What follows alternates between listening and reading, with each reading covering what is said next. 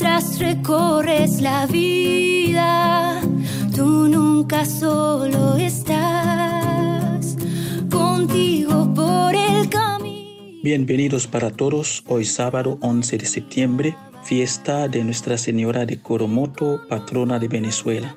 Bienvenidos a este momento de compartirle la palabra de Dios. Mi nombre es Padre Guito Azar Charles y les saludo desde nuestra misión Nuestra Señora de Altagracia, Hensh, Haití.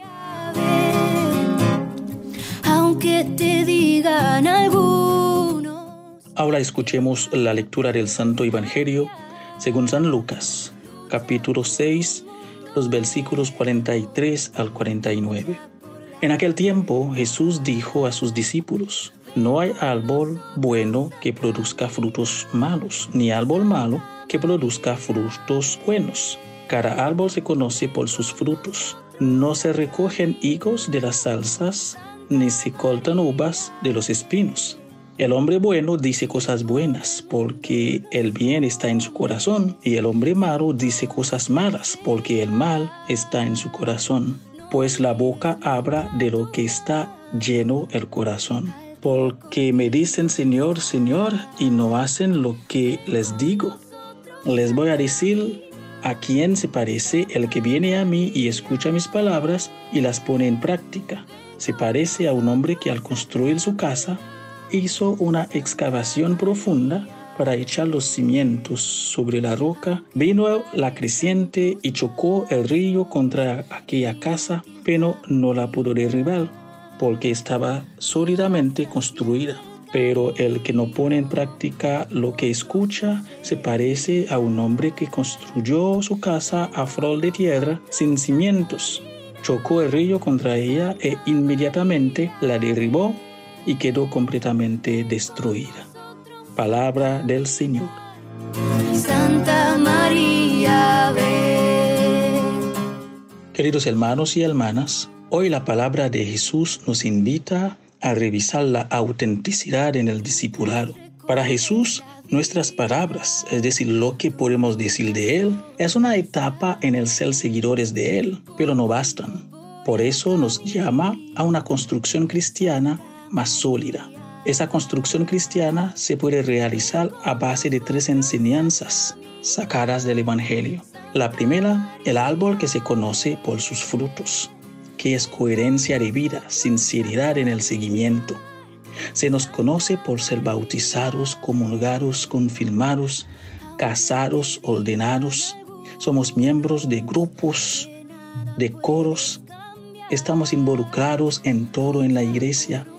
Estamos en la calle con el Santísimo llevando a Jesús a otros hermanos y hermanas. Se nos conoce en esas cosas por buenas personas hombres y mujeres de Dios. Ahora, así nos conoce Jesús también. Muchas veces permitimos que la libertad nos desestabiliza. La libertad que nos regala Jesús es para una vida en el amor, hacia Dios y hacia nuestro prójimo, con coherencia de vida y sinceridad en el seguimiento. Que contigo La segunda enseñanza es la obediencia a la palabra de Dios. La boca habla de lo que está lleno el corazón.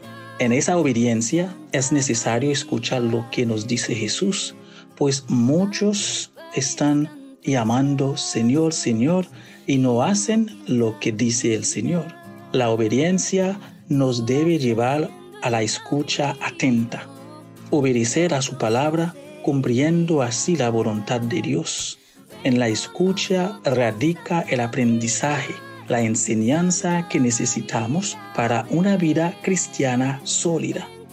Tal vez por eso tenemos dos oídos y una boca. Necesitamos escuchar más y hablar menos. Escuchar para obedecer y poner en práctica. La tercera enseñanza es la solidez, la casa bien cimentada.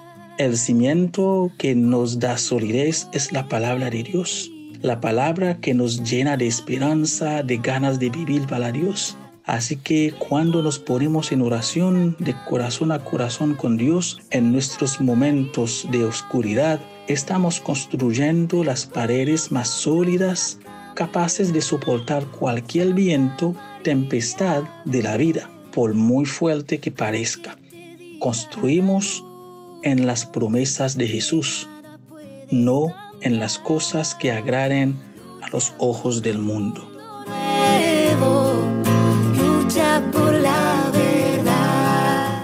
Recordamos que es importante las materiales con que construimos.